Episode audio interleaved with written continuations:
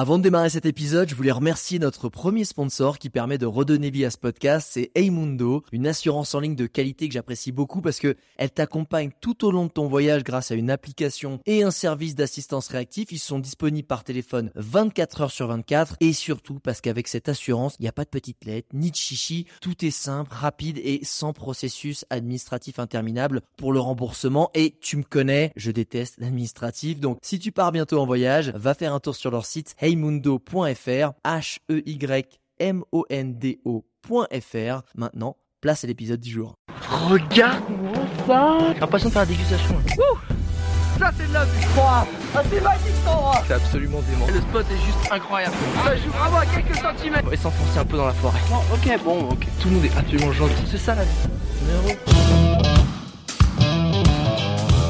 Bonjour internautes et bienvenue dans ce nouvel épisode de Je t'emmène en voyage. Et aujourd'hui, je t'emmène pas en voyage, je t'emmène en survie. Je t'emmène en survie en plus. D'habitude, c'est la survie, c'est très masculin. Genre, salut, je suis Barry je suis Mike Horn, il y a de la testostérone et on va survivre contre la nature.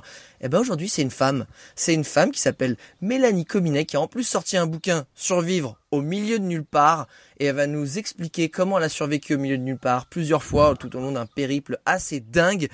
Mélanie, comment ça va? Ben ça va très bien et toi Alex?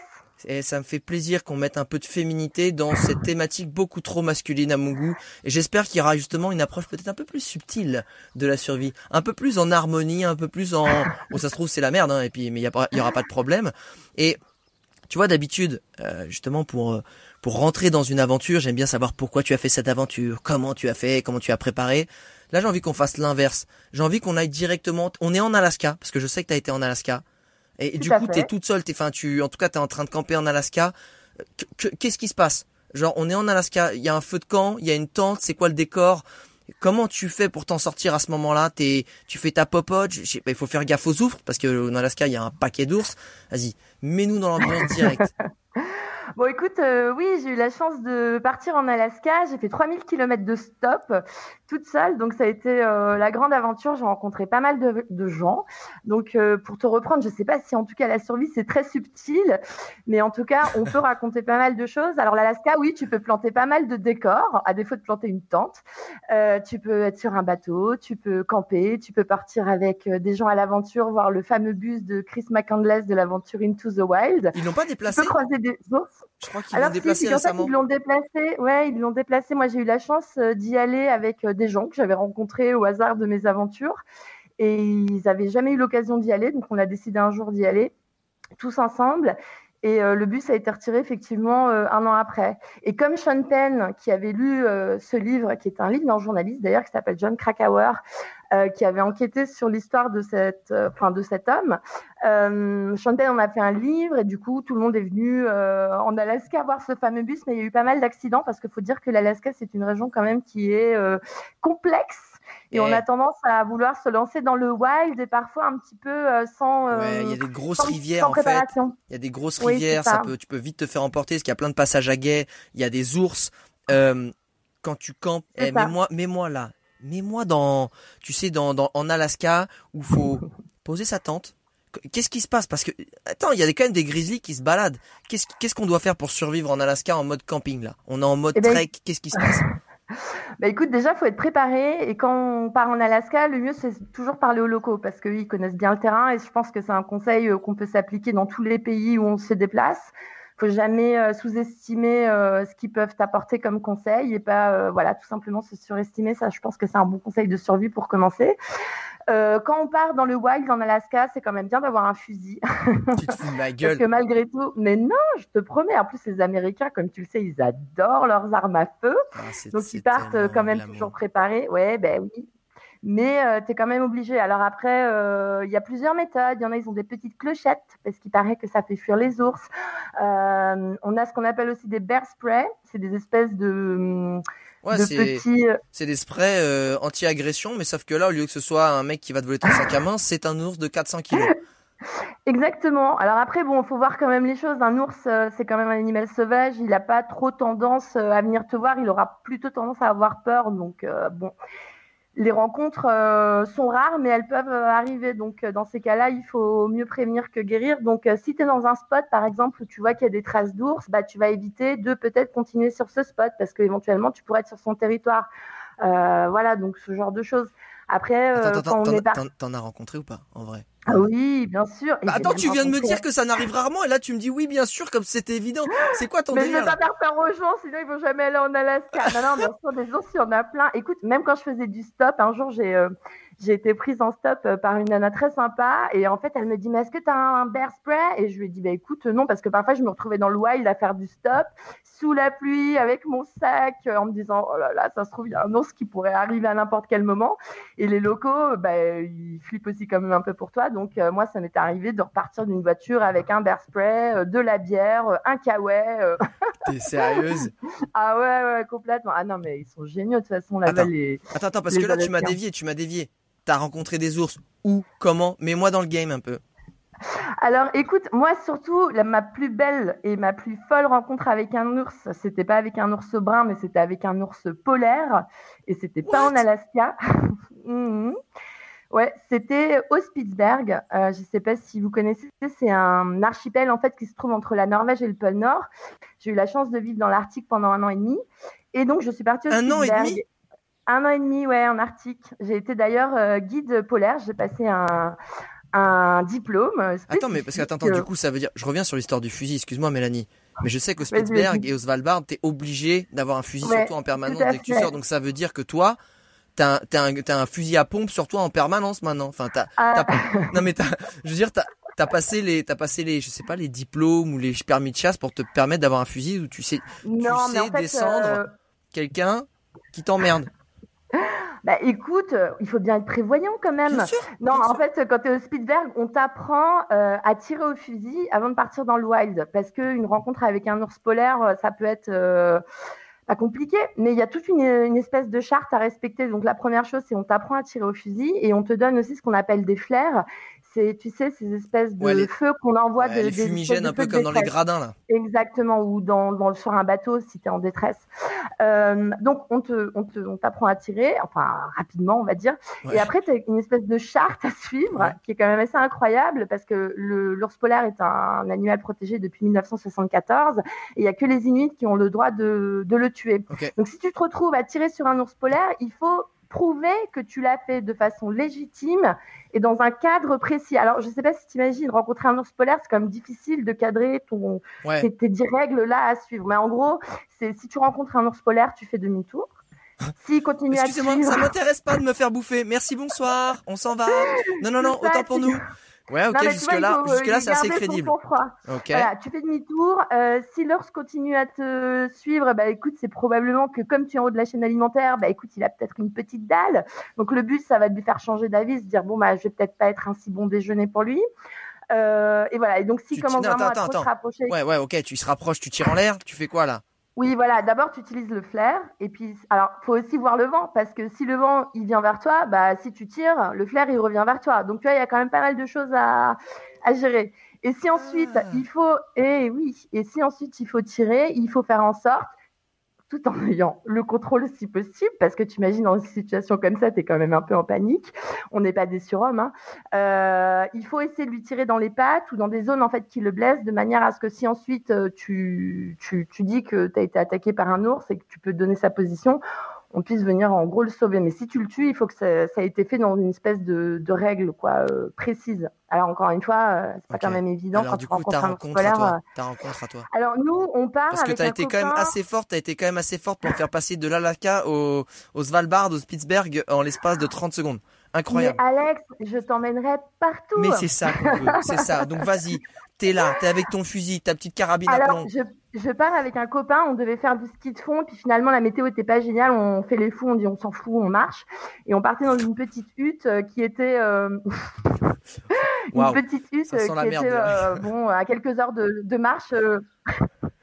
C'est ça. Et on arrive en fin de journée, on avait traversé une zone qui était quand même assez euh, espacé. Enfin, je veux dire, il n'y avait pas vraiment de, de, de, vallée ni rien. Et là, on rentre dans une vallée, bien nommée d'ailleurs, qui s'appelle la vallée aux ours. Et donc, on marche. Et puis, La hutte, elle se trouvait au bout de la vallée et ensuite il fallait la contourner et monter. La hutte était là. Sauf que qu'est-ce qu'on voit au bout de la vallée? Un ours polaire. Donc forcément, on commence un peu à paniquer. On se dit qu'est-ce qu'on fait, qu'est-ce qu'on fait?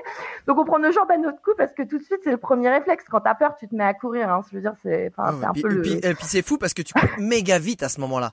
Et alors attends parce que on a nos sacs, on a les fusils. Il faut voir qu'un fusil c'est quand même très lourd parce qu'en plus un ours polaire, ça casse la glace avec son front. Donc je veux dire que pour euh, ça casse la glace avec son quoi? Ouais, ouais, ouais. Donc pour aller euh, tirer sur un ours polaire, si vraiment t'en viens euh, à devoir en venir à ça, il faut que tu aies quand même un fusil de compète, quoi. Donc je te dis pas qu'ils y allaient avant à la Kalachnikov, mais bon, quasiment. Et donc un fusil c'est très lourd, donc t'as le matos, t'as la bouffe, t'as tes sacs, il fait froid parce qu'on est quand même au Spitzer, donc il y a de la neige, il y a du vent, enfin tu vois, c'est des conditions un peu particulières. Et à ce moment-là, on panique, on peut pas retourner derrière. parce Que derrière, c'était comme si c'était la banquise. Donc, c'est dit, si on, on, retourne sur nos pas, l'ours, il arrive, il sort de la vallée, il nous bouffe. Donc, qu'est-ce qu'on fait? On se met à courir comme des dingos dans la vallée, sauf que c'était quand même très, euh, très haut et escarpé, et on n'y arrive pas. Donc, on se met à descendre. Et là, bon, panique, on se dit, qu'est-ce qu'on fait? Bah, Là, on peut pas faire demi-tour. Donc là, on se met à marcher un peu à pas feutré en se disant bon bah on avance et puis il faut qu'on trouve il faut qu'on trouve un moyen de grimper cette vallée. Et là euh, je pense que dans ma vie rarement j'ai trouvé euh, l'énergie euh, avec mon, mon, mon, copain à ce moment-là, qui était donc lui étudiant au, au Spitzberg, on a trouvé une énergie de dingue et on a réussi de trouver un spot et on a grimpé en courant. Et je sais même pas comment on a fait mais t'avais une telle adrénaline. Ah, ah ouais, complètement, ah franchement. Tu... Attends, mais il était à combien Tu le voyais à vis... de visu? Bah, on le voyait de visu. Et pour te dire, quand on est dans le, quand on est dans des zones comme ça, un ours blanc, c'est blanc, et euh, il fait, enfin, tout est blanc. Donc si tu vois l'ours, c'est que quand même, il n'est pas si loin que ça. Ouais. Et, précisément. Et je sais pas si tes auditeurs euh, euh, ont idée de la taille d'un ours, mais un ours qui se met debout, sur ses deux pieds, c'est un truc qui peut le faire jusqu'à 2 mètres 50, 3 mètres. Enfin, c'est du délire, quoi. C'est oh, un monstre. Oh, Donc, euh, déjà, quand tu le vois comme ça, c'est quand même balèze. Bon, peut-être pas 3 mètres, j'exagère, mais peut-être 2 mètres si, c'est pas loin, c'est pas loin. Je crois que les plus grands ours du monde, c'est les ours Kodiak euh, sur l'île Kodiak qui font 3 mètres et en dessous, euh, t'as l'ours polaire. Sauf que le problème de l'ours polaire, c'est qu'il a de moins en moins à grailler et qu'il est quand même très très prédateur et un peu coquin. Donc toi, contrairement à un phoque qui se carapate en une demi-seconde, c'est un petit appetizer très sympa, tu vois.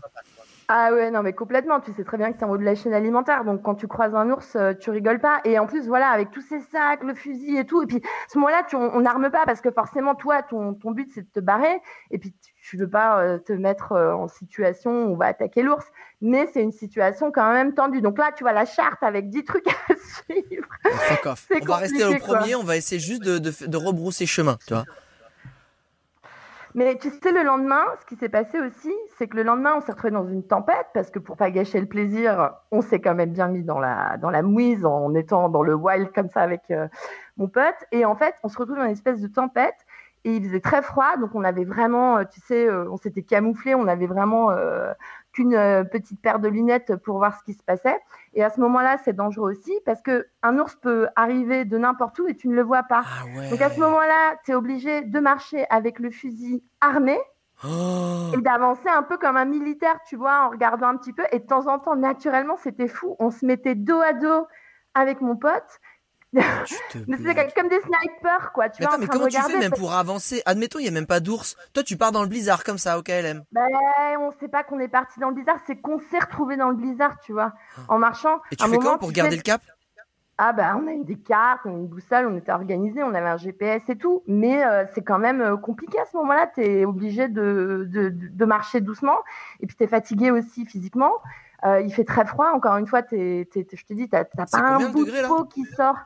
Oh bah écoute, Svalbard, tu peux tomber à moins 30. Euh, enfin, je veux dire, il faut Pour la déconne, hein. bien sûr. Ah ouais, ouais, ouais. Et puis quand il y a du vent, enfin toi, tu dois connaître aussi euh, quand tu es dans des zones froides, dès qu'il y a un peu de vent. Euh, eh, j'ai, pas trop fait des zones très très froides.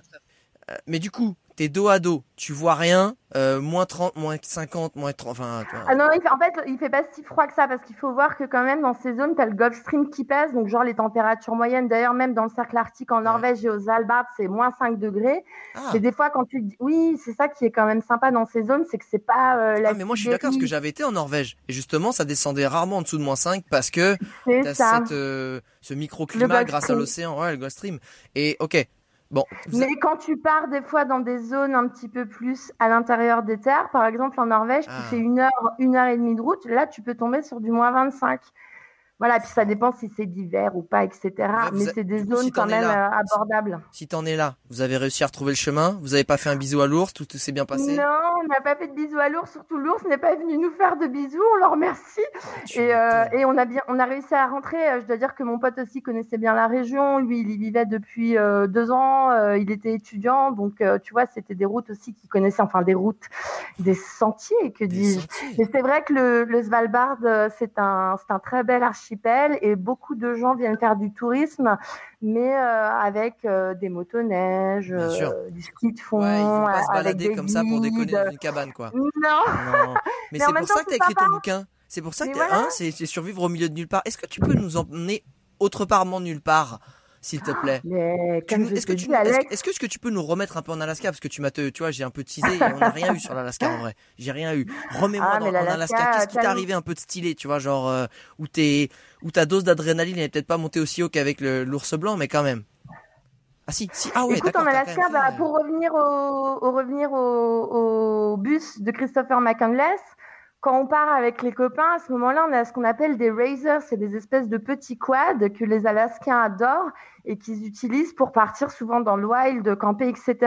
Parce qu'il faut voir que le bus, il est quand même assez loin et comme tu le précisais tout à l'heure, il y a des rivières à traverser. Et en fait, en Alaska, il y a énormément de glaciers. Donc, quand l'été arrive, les glaciers fondent, les rivières grossissent et c'est là où ça devient compliqué d'y aller. Mais c'est euh, un peu aussi la période idéale pour... Euh, pour pouvoir se promener, si on peut dire ça comme ça. Donc on part avec les copains, on met les stacks, les bières, parce qu'évidemment on part jamais sans son sans son petit canon en Alaska. En Alaska, non. Parce que si t'es âgé en Alaska, c'est que t'es pas un vrai Alaskien, toi.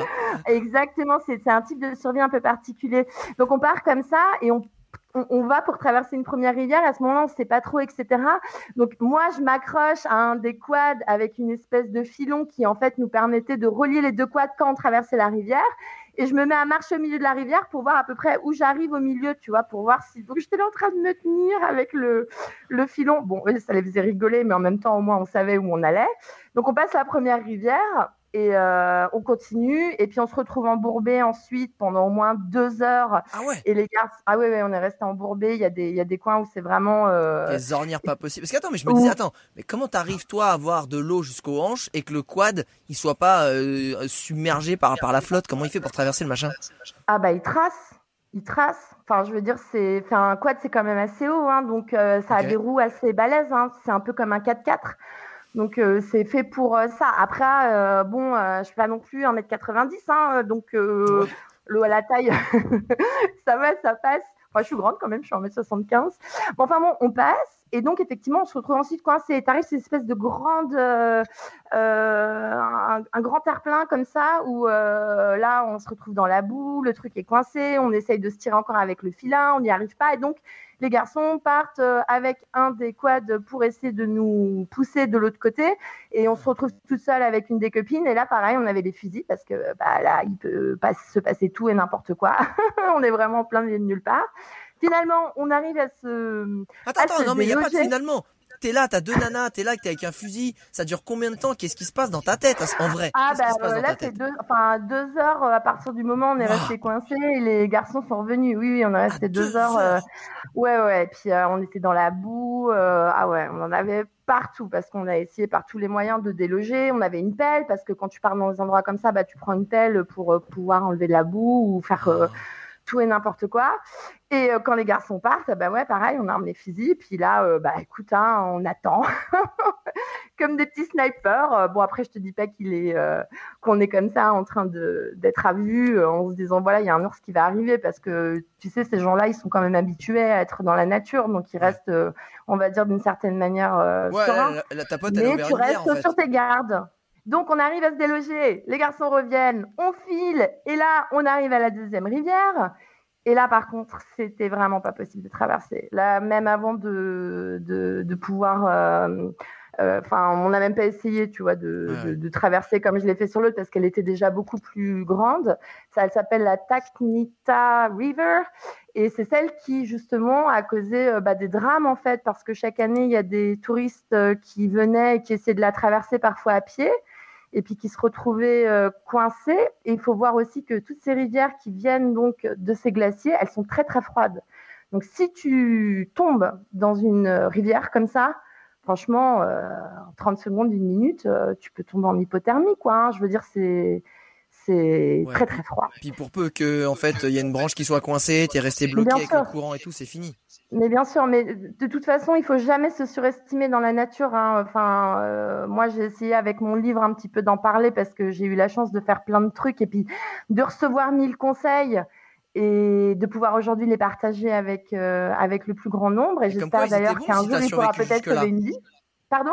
Je dis comme quoi ils étaient plutôt bons ces conseils si t'as survécu jusque là. Mais bien sûr, mais je te dis, il faut pas se surestimer, il faut toujours écouter ce que disent les gens euh, où que tu ailles. C'est, ce sera toujours eux qui te donneront les meilleurs conseils. Et, euh, et ce jour-là, bah forcément, on se dit bah c'est pas possible de traverser. Mais qu'est-ce qui nous arrive? Bah. Tout d'un coup, on se prend une pluie, mais du tonnerre de Dieu, il se met à tomber un truc comme tu n'as jamais vu de ta vie. En deux minutes, on se prend un grain. Alors là, on a monté un camp en mode barbès.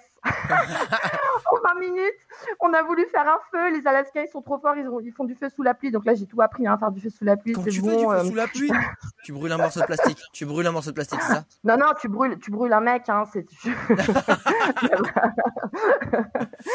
non, non, mais euh, bon, euh, du coup, en fait, ce qui est assez sympa, c'est que comme il y a beaucoup de gens qui essayent d'aller au bus, parce qu'en fait, ce bus, il n'était pas très loin. Une fois la rivière traversée, on, le trouvait derrière. Donc, on, on était juste devant, mais bon, on pouvait pas y aller. Et en plus, ce qui est marrant, c'est qu'on croise deux mecs à pied qui eux avaient fait, euh, ils venaient du Dakota ou je ne sais pas d'où, ils avaient pris des vacances en Alaska et ils, souhaitaient voir ce bus. Et juste avant qu'on se prenne euh, cette pluie, on les rencontre, on leur dit mais vous allez où? Bah on va au bus. Euh, bah là à mon avis on va pas pouvoir traverser. Bah j'ai bien l'impression. On se retrouve tous ensemble, on se prend cette pluie et puis tout d'un coup on se retrouve à monter un camp tous ensemble en 20 minutes, on a monté des tentes, il y avait des tarpes aussi, c'est des espèces de grandes bâches euh, ah sur lesquelles on peut s'abriter, que des gens ont laissé parce que finalement, comme c'est un spot qui est quand même assez euh, euh, fréquenté entre guillemets. Il y a des gens qui ont laissé un petit un petit camp quoi, donc euh, on s'est mis là. Et, là en catastrophe, on a monté un truc, mais c'était euh, ah, c'était fou quoi. Comment tu fais pour faire du feu sous la pluie, Mélanie? Je ne comprends pas. Excuse-moi, même les bûches, tout est trempé. Qu'est-ce qui se passe? Bah nous, on avait pris du bois quand même, tu vois. Ah, les fou, parce que tu te dis, mais oui, parce que tu dis, bah je suis en Alaska, il y a du bois partout. Et puis même un moment, je me souviens, tu sais, parfois les Américains, c'est un peu débeux. tu passes sur un petit chemin, t'as un, as un arbre qui gêne, ils prennent la, la scie, ils coupent l'arbre. Hein. Moi, je. Ah, non, et, donc, tu, coupes l'arbre, et puis éventuellement, bah, tu te prends un peu de bois ou tu en as pris euh, parce que tu as envie de faire un barbecue, parce que je sais pas. Mais tu vois, il faut pas toujours compter euh, sur, euh, sur le bois que tu peux trouver dans la nature parce qu'effectivement, il peut pleuvoir et puis on peut se retrouver en galère. Et tout d'un coup, là, il, tombait vraiment des cordes. Hein. C'était pas une Alors que là, sans hein, déconner, on s'est fait une petite après burger sous la pluie, c'était top, quoi. Les mecs, ils avaient la glacière avec les Budweiser, c'était génial. Ah ouais, non, non, mais c'est incroyable. On a monté ce camp et, euh, et puis en plus, il faut voir une chose pour planter un peu le décor de, de cette journée qui s'est transformée en très longue nuit, c'est qu'en Alaska, on, a des nuits boréales, c'est-à-dire qu'il fait jamais nuit en fait. Donc, euh, en Alaska, c'est aussi ah, Bien sûr, bien sûr. En fait, plus tu, à partir de 60 degrés nord, plus tu montes, plus les nuits deviennent euh, courtes ou longues si c'est l'été ou l'hiver. Et, euh, et, oui, en Alaska, euh, bah, il fait jamais nuit en fait. Euh, là, on était au solstice, donc euh, tu vois, les, les, nuits étaient. J'adore ce nom, mais ça me parle pas du tout. Bah, les solstices d'été, c'est le moment, je sais plus précisément, ah. mais c'est le ah, moment où le jour et la nuit, en fait, normalement, c'est les 12 heures qui sont les mêmes, c'est-à-dire entre le jour et la nuit, c'est le voilà. Et, euh, et, donc, on fêtait le solstice d'été. Mais euh, bon, bref, en tout cas, il ne faisait jamais nuit. Donc, euh, 3 heures du matin, tu as des lumières qui sont très belles parce que c'est des lumières un petit peu qui rappellent celles de l'aurore, en fait. Tu as des lumières très douces, un peu tamisées. Et c'est magnifique. Et tu là, euh, tout d'un coup, tout s'est calmé, la pluie est tombée, le feu crépite, euh, on est là, euh, on écoute de la musique, parce que forcément, il y avait aussi une petite guitare qui traînait dans un des quads. Tu sais, les Américains sont toujours quand même très équipés. Et puis, il y en a un qui ouvre une bière, il y en a un qui se met comme ça à vouloir un peu tirer au fusil. on se met à parler, et puis on passe une longue nuit comme ça, à regarder cette rivière qu'on n'a pas pu traverser en se disant peut-être que demain matin, on y arrivera. Et puis le lendemain, évidemment, on n'y est pas arrivé, on n'a pas tenté parce qu'on savait que c'était quand ah, même dangereux. C'est une leçon. Non, mais ça, tu sais quoi, c'est, j'aime bien ce récit, c'est-à-dire que on survit parce qu'on sait prendre les bonnes décisions, on fait pas les fous et on sait accepter qu'on reviendra plus tard, un autre jour ou jamais. Mais bien sûr, mais bien sûr. Et en plus de ça, tu sais, euh, cette histoire de Christopher McCandless, elle a touché plein de monde et tout le monde se souvient de qu'il avait mis sur son journal à la fin où il avait écrit que en fait euh, le plus important c'était de partager des choses ensemble parce que lui il avait vécu son aventure s'il est partagé.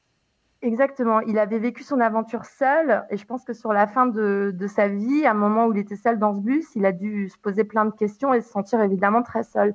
Et nous on avait la chance d'être ensemble et en plus d'avoir rencontré ces deux garçons qui avaient fait 8 heures de route et qui avaient marché 4 heures pour arriver là, et on s'est retrouvés un peu euh, ensemble à ce moment un peu magique, même si c'était dommage, on ne pouvait pas traverser.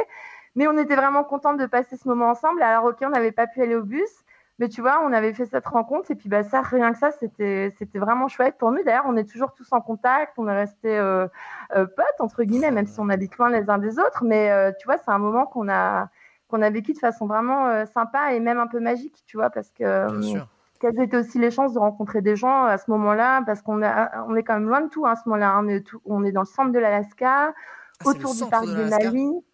Oui, autour du parc euh, Denali, qui est un très, très beau parc avec euh, une montagne très haute, qui est la plus haute montagne de l'Alaska.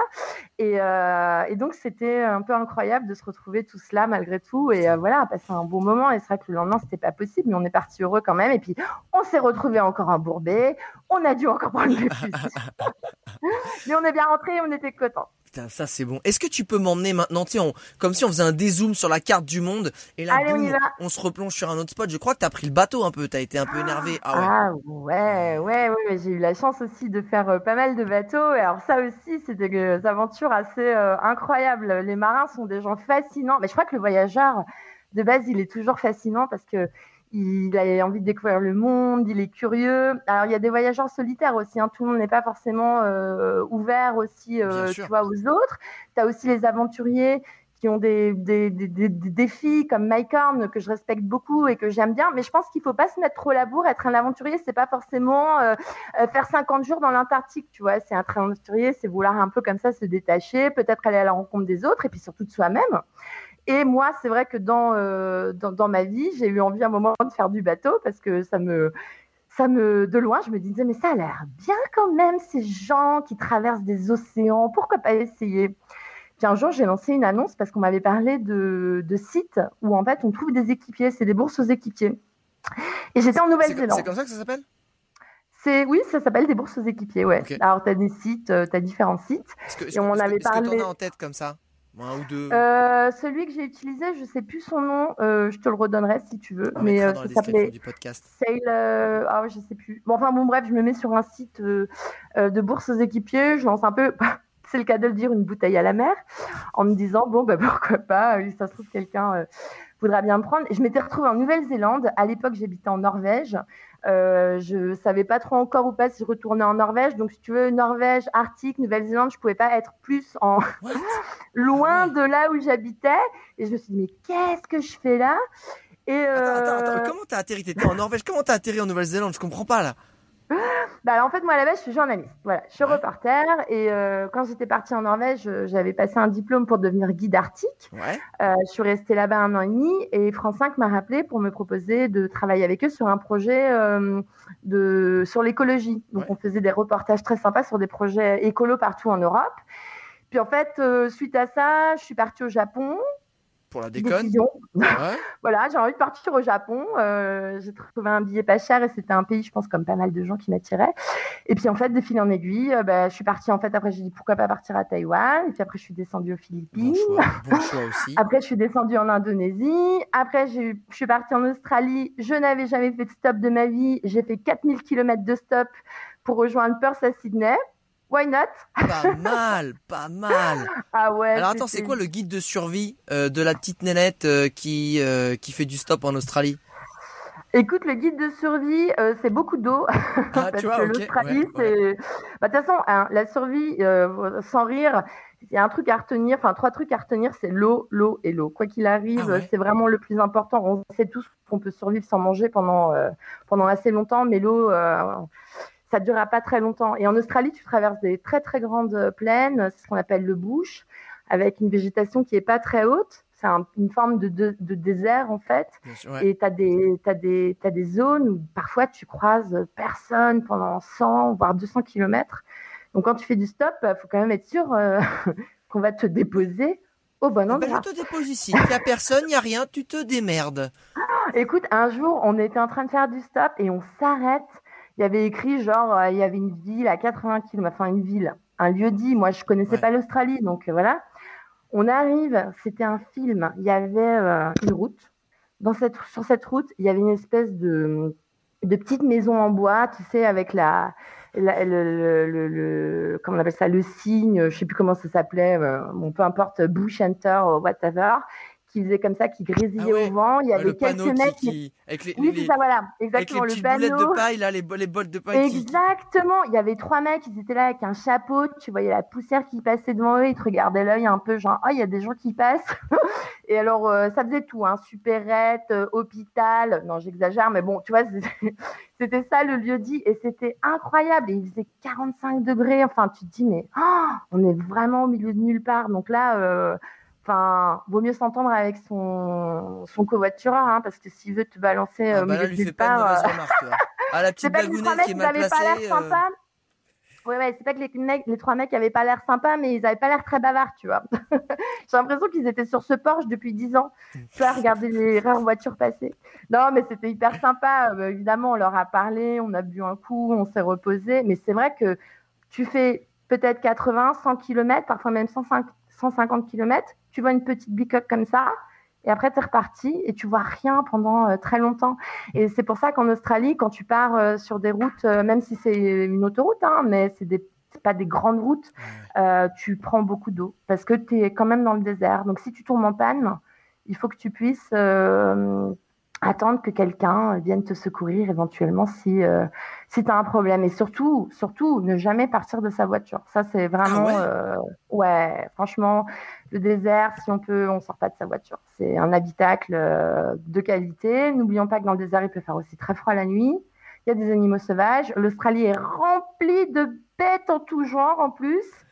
Donc on évite, euh, on évite de se faire la, malle en se disant allez, je vais aller trouver un téléphone parce que comme je viens de l'expliquer, le téléphone il peut se trouver à 150 km et tu vois 150 km à pied et sans eau, Ouais, en général, la, probabilité de réussite elle est assez faible. Puis surtout, comme tu dis, les petites bestioles, ils ont la fâcheuse tendance à être venimeuses, mortelles, chiantes. tu vois, les trucs qui oh t'aident pas, qui t'aident pas à trouver un dépanneur, qui t'aident pas à trouver un dépanneur. Du coup, on est en Nouvelle-Zélande parce que t'as fait ton stop, t'as atterri en Nouvelle-Zélande. Merde, j'ai envie de rentrer en bateau parce que ce serait tellement simple de prendre un avion. Exactement. Et puis pourquoi? Alors en fait, l'idée de faire du stop en Australie aussi, c'était parce que si tu veux, c'est tellement grand que j'avais envie de sentir la distance. Parce que quand on prend l'avion, on se déplace. Mais quand on marche, quand on fait du vélo, quand on galère, là, on voyage un peu plus. Ah bah 100 mètres, tu les, ouais, tu les essuies. Hein. Quand t'as, as tranquille sur le dos, les 100 mètres, euh, tu sais que c'est 100 mètres, quoi. C'est ça. Mais ça, c'était mon projet à moi. Je veux dire, après, moi, je n'ai pas du tout de problème avec les gens qui se déplacent en avion en Australie. C'est un très grand pays. Donc voilà, mais après, c'est chacun ses projets, chacun ses envies, chacun sa route. Et à ce moment-là, donc, je pars en, en Nouvelle-Zélande. Et, euh, et, donc, je veux faire du bateau. Et je me dis, bah, pourquoi pas aller en Nouvelle-Calédonie, en fait, parce que c'est pas très loin. Donc, je trouve un gars, finalement, un Australien, qui euh, me dit oui, alors moi je pars sur des îles, si tu veux, tu viens avec moi, nanana. Donc on est parti en fait un mois, donc il m'a un peu appris à naviguer, etc. Et à pêcher. Alors j'avais eu la chance d'apprendre la pêche quand je vivais en Norvège. Donc je savais à peu près, à peu près pêcher un poisson, le dépecer et le cuisiner, bien évidemment. Euh, mais là, si tu veux, les poissons que tu pêchais là-bas, c'était des monstres. J'avais l'impression d'être un boucher, quoi. vraiment, c'était. Euh...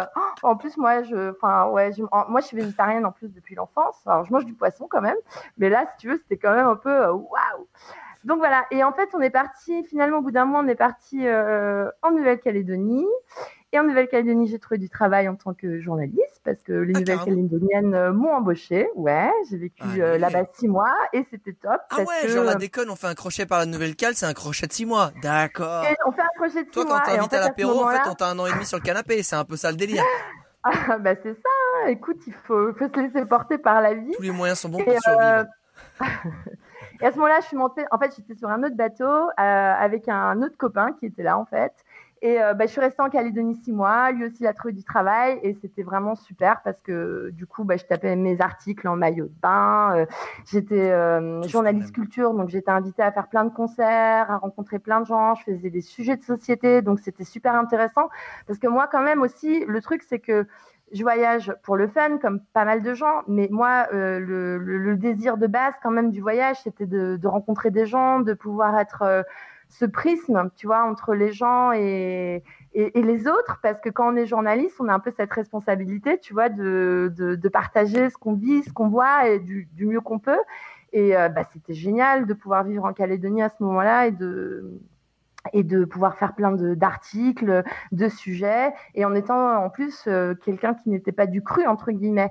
Donc c'était super intéressant et j'ai rencontré des gens euh, super. Et pour moi, mon métier est, fantastique en, ce sens, et le voyage n'a fait que... Euh, que de voyager parce que tu sais que tu peux retranscrire les choses, tu peux les partager, tu peux les. Du coup là, c'est pour ça que tu as combiné d'ailleurs tous ces petits tips de survie dans ce livre. Ça devait être un peu l'apothéose pour toi, c'est-à-dire que d'habitude tu écris pour les autres, donc pour les canards, pour les, euh, en gros pour les journaux, pour les la télé, etc. Et là c'était pour toi. Tu avais ton ta propre guideline que tu pouvais suivre. Ça, ça devait être assez fou. Oui, et puis c'est euh, c'est vraiment top de, de encore une fois, euh, tu sais partager tout ce que tout ce que tu apprends parce que dans la vie, on sait très bien que les conseils qu'on reçoit, c'est ceux qui font aussi ce, qu'on devient, hein, que ce soit dans la vie professionnelle, dans la vie amicale, dans la vie amoureuse. On devient, oui, c'est ça, la somme de tout ce qu'on reçoit. Et c'est vrai que ce livre, à ce titre, est super parce que j'ai eu l'occasion de rencontrer plein de gens dans ma vie qui m'ont aussi pris sous leur aile, qui m'ont appris plein de choses, comme le bateau, par exemple. Et, euh, et grâce à eux, j'ai pu vivre toutes ces aventures. Et parce que aussi, quelque part, tu te sens d'une certaine manière un peu plus serein et donc, si tu peux faire un livre comme le mien et que les gens le lisent, alors bon, écoute, on peut être aussi dans le canapé, se sentir très bien avec son coca sa pizza et lire des trucs complètement dingues et se dire, oh, je suis bien à la maison. Mais si ça peut aussi euh, permettre de dire, bon, bah écoute, je me sens un peu plus préparée parce que la, la survie et l'aventure, c'est un peu de la préparation. Bah, ça c'est top. Parce que du coup tu, tu c'est plus facile de sortir de son canapé. Parce qu'il y a des gens qui, qui flippent hein, de sortir du canapé. Je les comprends hein, l'aventure c'est pas j'ai le même taf hein. euh, pendant dix ans. C'était essayer de faire les bouger les gens de leur canapé et de les faire voyager. Mais justement qu'on comprenne bien dans ton dans ton livre mhm. survivre au milieu de nulle part c'est à la fois des récits et des bons conseils pratiques. C'est un mix c'est ça d'un peu d'inspiration et de, de conseils techniques. C'est pas juste ah. euh, un truc. Euh, bah, en fait, à la base, c'était pas vraiment un récit autobiographique parce qu'encore une fois, j'avais vraiment la volonté de faire un, plutôt un manuel un peu pratique. Tu vois, c'est un peu le manuel des castors juniors euh, euh de 2021. Et, euh, et, en fait, bon, moi, je suis pas instructrice de survie, donc j'allais pas te faire un manuel purement technique, bien qu'il le soit malgré tout.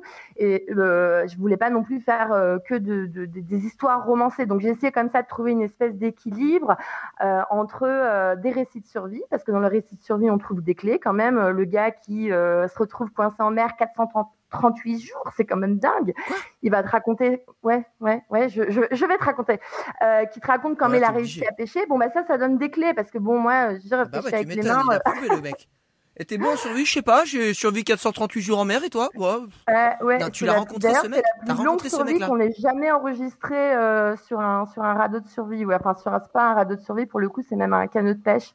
Ouais, c'est un Mexicain qui est parti pêcher avec un, un petit gars. Et puis en fait, ils se sont retrouvés dans la tempête et puis plus de GPS, le moteur ne marche plus, ils sont au large et ils dérivent et ils peuvent pas appeler à la radio. Et puis en fait, euh, va s'en suivre une très longue, euh, très longue dérive au large du Mexique qui va se conclure aux îles Marshall euh, au bout de 438 jours. Ouais.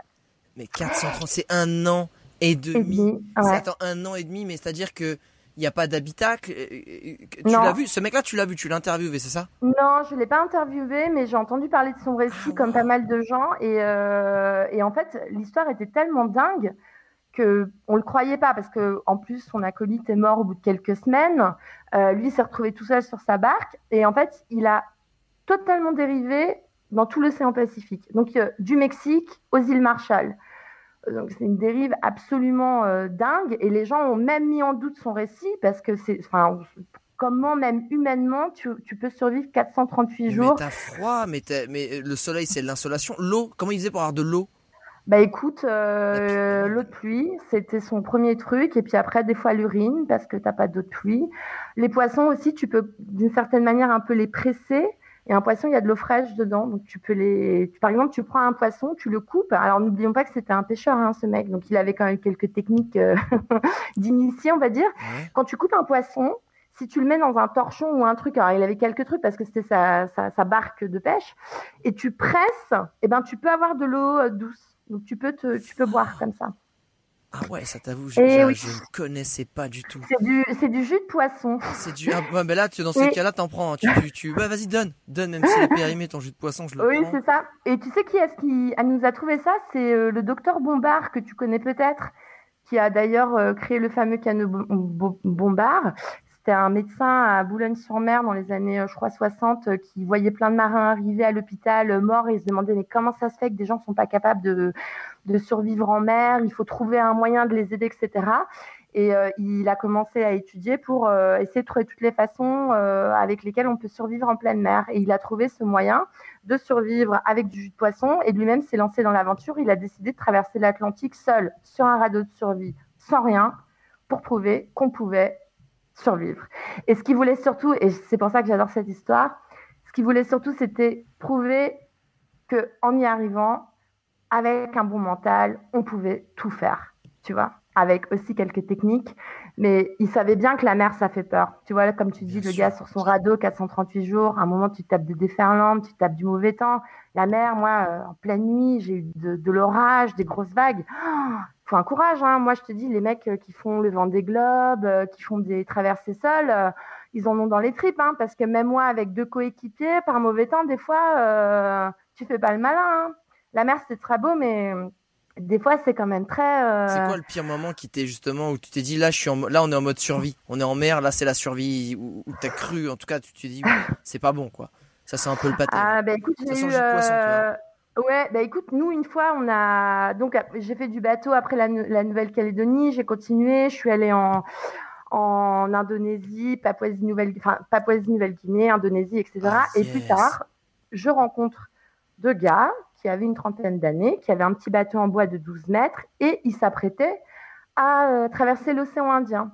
Et ils cherchaient un mec pour le faire. Et puis moi, j'avais dit que ça m'intéressait. Et il m'avait dit non, on veut pas de fille. Alors bon, j'avais un peu creusé le truc en disant mais si, j'ai déjà fait du bateau, vous pouvez m'emmener, etc.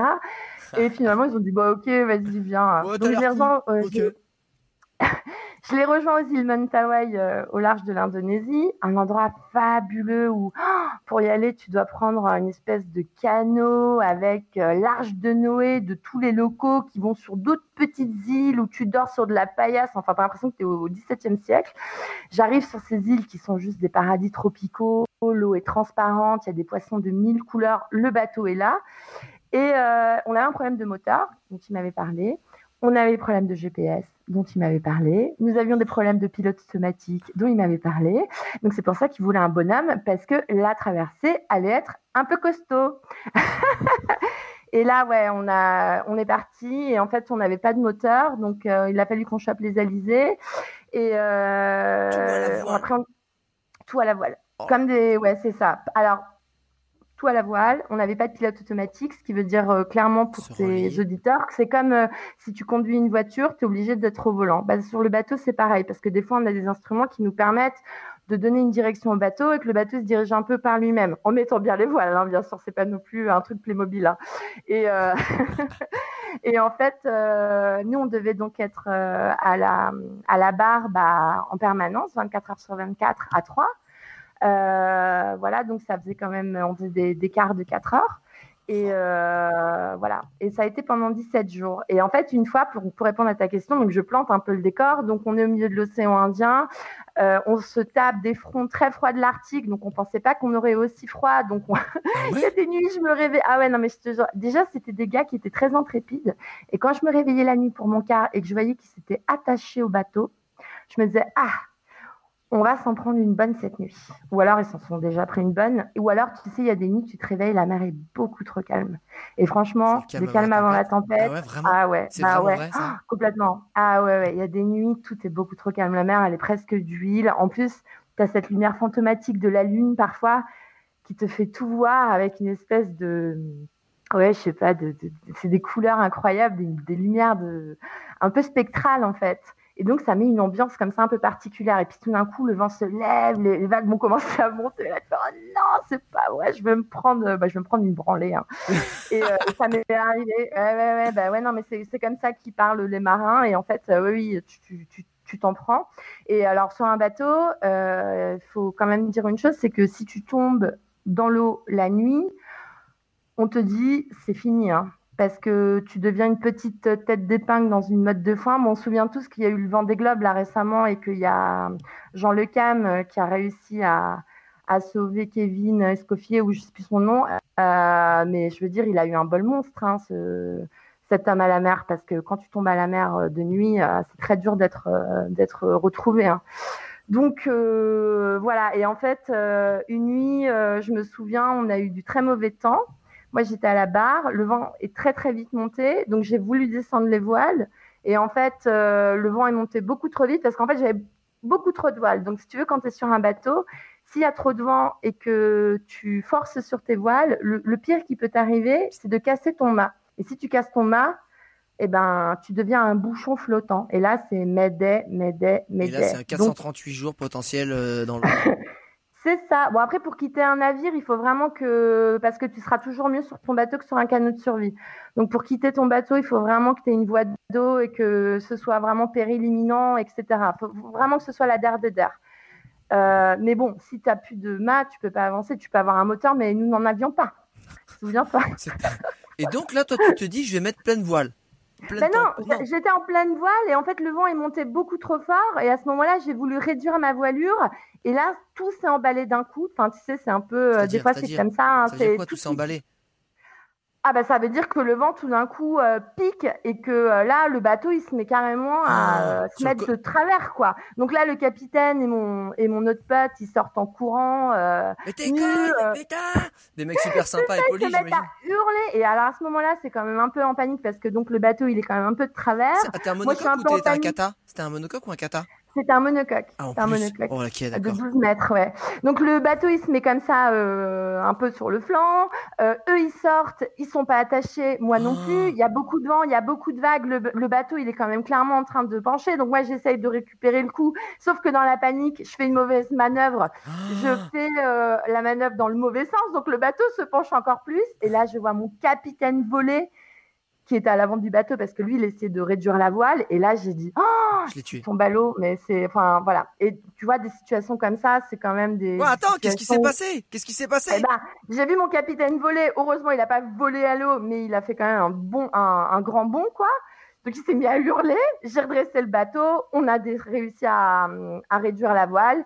Et puis, voilà, c'était fini, quoi. Mais à un moment attends, comme attends. ça, euh, Euh, Excuse-moi, mais est-ce que t'aurais pas provoqué une petite tension au sein de l'équipage avec cette petite euh, manipulation un peu hasardeuse? Bah oui, mais non, en fait, oui et non. C'est-à-dire que sur le coup, tu te fais engueuler, c'est normal parce que tu fais euh, une erreur, mais en Ouais, même temps, on fait tous des erreurs. Et en fait, ce qui est quand même assez chouette, à mon sens, moi, avec euh, les capitaines que j'ai toujours eus, c'est qu'on te pardonne toujours tes erreurs. Parce qu'on Ah peut ouais? tous en faire potentiellement, mais évidemment. Et même quand lui, il gueule à ce moment-là et qu'il a fait un bond et machin, mais il sait très bien que moi, je fais de la voile depuis euh, pas si longtemps, que je suis pas aguerrie. Il sait tout ça. Donc, je veux dire, à un moment, c'est aussi tous des risques euh, qu'on prend ensemble, mais on est une équipe, tu vois. On n'est pas là pour se, on est, on, on est là pour gueuler s'il y a des moments de tension. Ça, mais les capitaines ils m'ont toujours dit. Des fois, si je monte dans les tours, t'inquiète pas, mais tu fais ce que je te dis de faire. Mais c'est pour la sécurité de tous. Donc à ce moment-là, si le capitaine il gueule, mais c'est pas grave. Mais c'était mon erreur.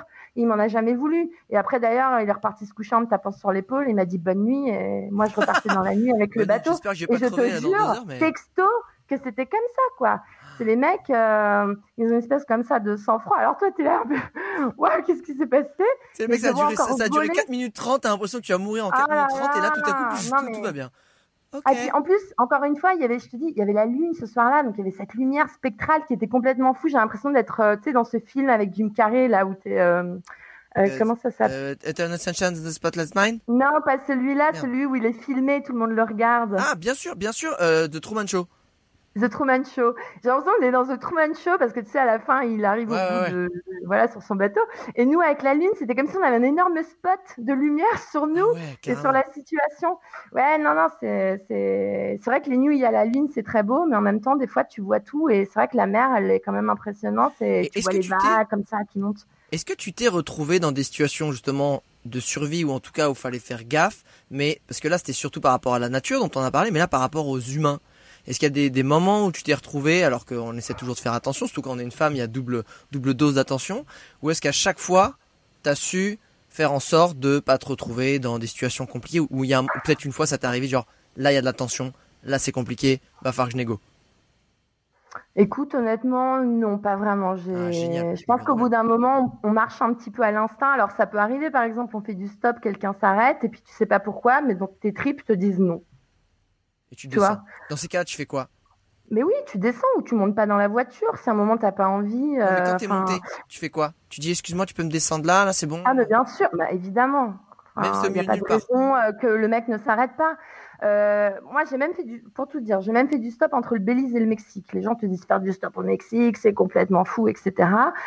Écoute, moi, les gens ont toujours été très sympas. Et un jour, je me souviens d'un mec qui s'est arrêté je te jure, hein, tu le voyais, tu disais un mec d'un cartel, euh, jamais je monte, c'est pas possible, c'est les tatouages, la barbe, enfin, la panoplie euh, du Mexicanos, euh, pas très fréquentable. Bah écoute, moi j'ai pas du tout le sentiment. J'ai lâché un rein, il m'a laissé partir.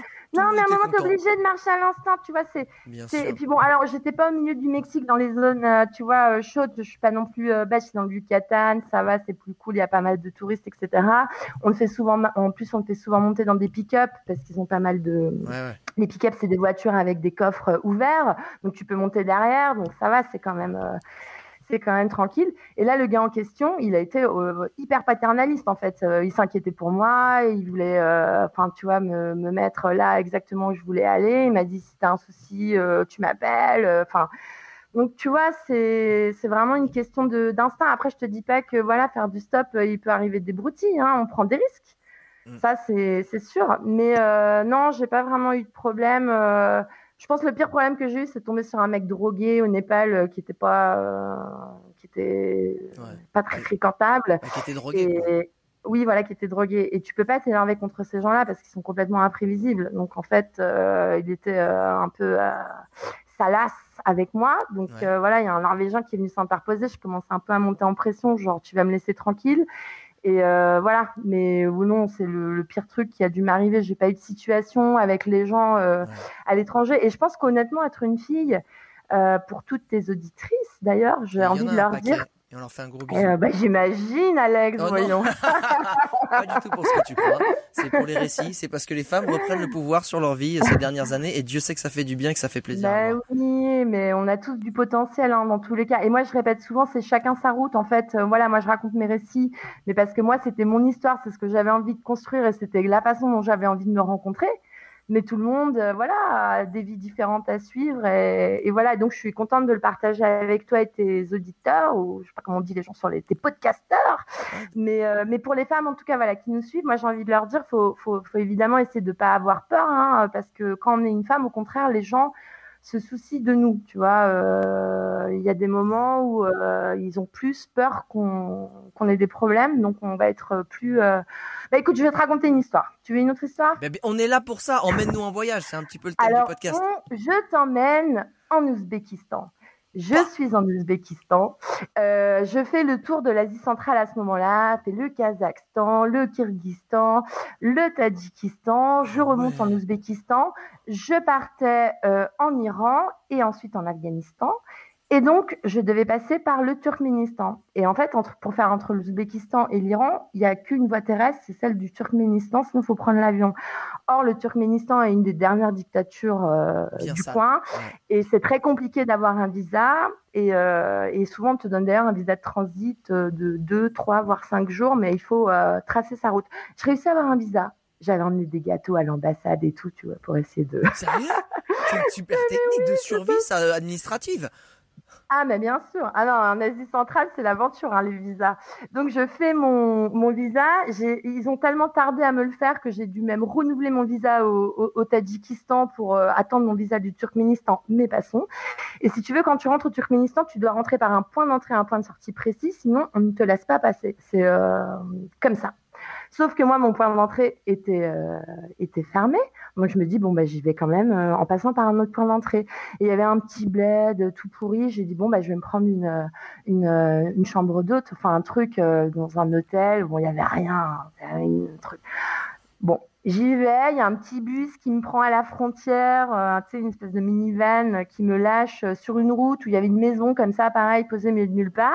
Le bus se casse, il fait nuit, bon, bah, très bien. Donc moi, j'arrive avec mon petit sac, euh, je vais toquer à la porte, il y a une dame qui m'ouvre, elle regarde, elle fait non, non, pas d'étranger, je ne prends pas d'étranger, et elle me claque la porte nez. Ah et je dis, attends, tu rigoles là, je suis au Turkménistan, il est 20h, j'ai commencé à pas. Alors c'est vrai que c'est un pays où on n'a pas le droit d'accueillir les étrangers. Donc en théorie, euh, l'hôtel, il est quand même censé me prendre. Sauf que là, elle me dit non, pas d'étrangers.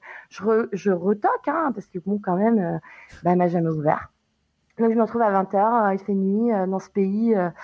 donc bah, qu'est-ce que je fais? Bah, Je fais du stop, parce que j'ai pas d'autre choix. Tu vois, qu'est-ce que je vais faire? Pas me mettre derrière un buisson, là, comme ça, à camper. donc il y a un gars, il s'arrête, je me mets à parler anglais, il voit que je suis une étrangère, il se barre parce qu'il se dit bah non non pas d'étrangers et tout. Attends, ça euh. c'est le Tadjikistan ou c'est le Turkménistan? Turkménistan. Turkménistan, ok. J'arrivais d'Ouzbékistan. Ah, ok, ok. Là, t'es arrivé au Turkménistan. Ok, là, là, là c'est là. arrivé au Turkménistan. Et, euh, pas cool. Oui, un pas cool. Euh, dictature, euh, Ashgabat, ville marbrée, avec le leader en, en photo un peu partout, des militaires qui viennent contrôler tes affaires. Enfin, c'est ambiance. Hein. Et, euh, et donc, il y a un autre gars qui s'arrête et qui me dit Mais qu'est-ce que tu fais là? Je lui, Il parle anglais. Et je lui dis bah, Je raconte mon aventure, enfin, ma, ma mésaventure plutôt. Et il me dit Ah, ok, bah, tu sais qu'on n'a pas le droit d'héberger des étrangers au Turkménistan. Bah, je dis Oui, précisément, mais à l'hôtel, on veut pas de moi, je sais pas quoi faire. Et là, il a la très bonne idée de me dire Bah, viens, je t'emmène à la mosquée parce qu'à la mosquée, ils vont sûrement t'héberger. donc on arrive à la mosquée, donc moi je suis contente. En plus, je vois une belle mosquée avec plein de gens, un peu la soupe populaire, enfin tu vois, bonne ambiance et tout. Je me dis, ah bah ils vont me prendre. Ah non, non, non, prends pas des étrangers, c'est interdit, vous le savez bien. Euh, alors bon, le gars, il essaye un peu de, de discuter, puis moi aussi, j'en rajoute une couche gentiment, tu vois, en leur disant mais qu'est-ce que je vais faire? Je suis tu pleures, t'as pleuré? T'arrives à pleurer sur commande ou pas? T'as bossé ça? Non, non, pleure pas. Mais surtout, je crois que dans les situations comme ça, quoi qu'il arrive, faut toujours rester courtois, parce que de toute façon, c'est pas qu'ils veulent être méchants avec toi ou quoi, mais voilà, il y a des règles. les gens ils auront des gros problèmes potentiellement. bien sûr. Donc tu vois, on va pas s'énerver. Je vais pas m'énerver. Je comprends leur situation. Je suis juste quand même très surprise. Et puis de toute façon, dans la vie, plus on est, entre guillemets, sympathique, plus, ça te servira à un moment ou à un autre. Donc, de toute façon, on s'énerve pas. Et l'histoire va le montrer parce que le gars, bon, il est un peu dépité, lui, il sait pas trop quoi faire de moi. Donc, euh, on remonte dans la voiture. Là, il fait venir un de ses copains. Un anglais avec deux mecs dans une voiture à 21h au Turkménistan. Je me dis, mais qu'est-ce que je vais, mais qu'est-ce que je Comment je vais m'en sortir commence à devenir super sympa survival. C'est ça. Et, euh, et puis, euh, bah, du coup, on discute. Et puis, au bout d'une demi-heure, euh, tu sais, c'est un peu les, les anciens blocs communistes, un peu parano. Ils se demandaient qui j'étais, ce que je faisais, etc. Puis, au bout d'un moment, ils ont vu que ça allait. Puis, le gars me dit Bon, allez, ok, tu viens dormir à la maison. Et donc, on est parti chez mais du lui. Coup, à ce moment-là, toi. Non, mais toi, ton instinct, il te dit Ok, ce mec-là, il veut que me faire dormir Ou, tu vois, comment tu le sens, ça? Oui, j'ai un bon feeling parce que j'ai vu, j'ai vu comment il m'a parlé. J'ai vu comment il a parlé à la mosquée. J'ai vu comment il a essayé aussi de d'en savoir un peu plus. Et en fait, il était, il avait peur parce qu'en fait, il vivait dans une maison donc familiale avec pas mal de gens différents, dont sa femme qui venait d'avoir un nouveau-né. Donc tu vois, forcément, on va pas ramener une étrangère on n'a pas le droit et puis ils savent pas qui je suis. Donc euh, évidemment c'était euh, c'était pas facile, tu vois, pour eux de, de m'accueillir. Et en fait, bah, ça a été la surprise pour tout le monde parce que moi je m'attendais pas à me retrouver dans une maison avec des Turkmènes et les Turkmènes ils m'ont dit qu'ils avaient jamais parlé à un étranger de leur vie. Donc on s'est retrouvés tous surpris de se retrouver autour d'une table. Qu'est-ce que tu fous là, Mélanie Qu'est-ce que tu fous chez nous? Et on s'est retrouvés tous ensemble euh, bah, autour de ce nouveau-né. Euh, enfin, c'était, c'était, c'était charmant. Ils m'ont, ils m'ont servi à manger, ils m'ont fait le lit, ils ont été hyper sympas. Et tu vois, voilà, cette histoire pour dire que moi, je me dis, si j'avais été un mec, est-ce qu'on m'aurait vraiment ramené dans cette maison? Je sais pas. Peut-être, hein, c'est difficile à dire, mais il y a eu une confiance qui s'est installée. Ils ont eu besoin de temps parce que tu vois, il y a bien une heure, une heure et demie qui est passée avant que le mec il veuille bien m'emmener chez lui. Mais je comprends, voilà, il y avait sa famille, il y avait, il y avait eh plein d'enfants. T'es en dictature, hein. Je veux dire, on sait pas un contrôle de papier. Hein. Si on te contrôle, on te revoit plus jamais. Ah, donc, il y a un moment bien sûr. Et puis c'est des pays où il peut se passer tout n'importe quoi. On n'a pas des liens bilatéraux très forts, donc s'il y a une merde, c'est vrai que tu peux te retrouver dans une situation, euh, dans une situation cocasse. Ah ouais, tu ouais, Et, euh, et, hyper sympa. Le lendemain, il m'a même emmené au marché faire un tour. Et après, il m'a mis dans une voiture. Il m'a dit Bon, écoute, maintenant tu vas à Jukabat, j'ai trouvé des gens, ils vont t'emmener. Euh. Enfin, c'est super, quoi. Enfin, tu vois, les gens sont quand même assez formidables. Il faut juste savoir aussi se faire confiance.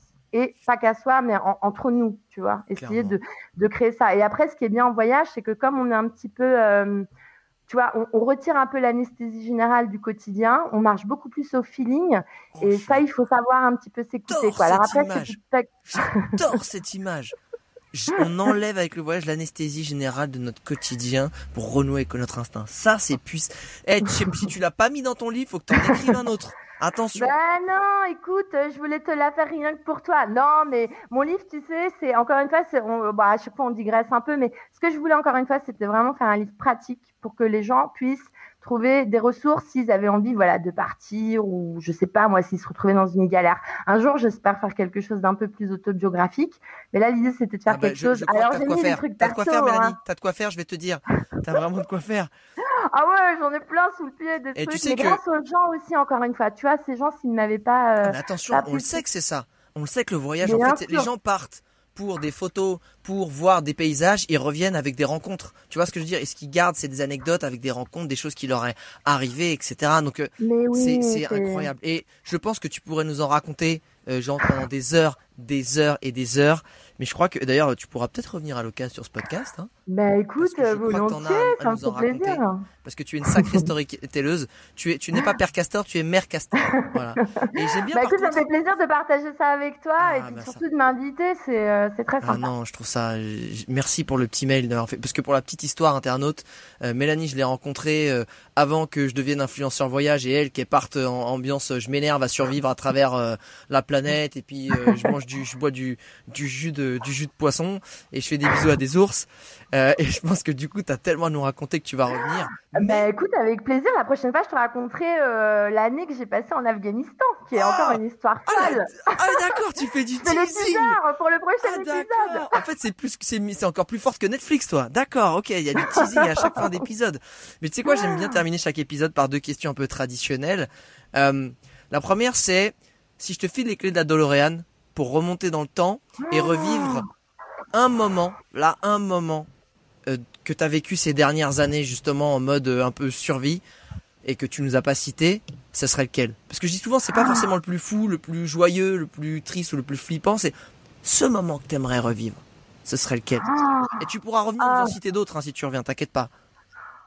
Oh, le moment que j'aimerais revivre à l'étranger, oh, je sais pas, il y a eu tellement de moments fous.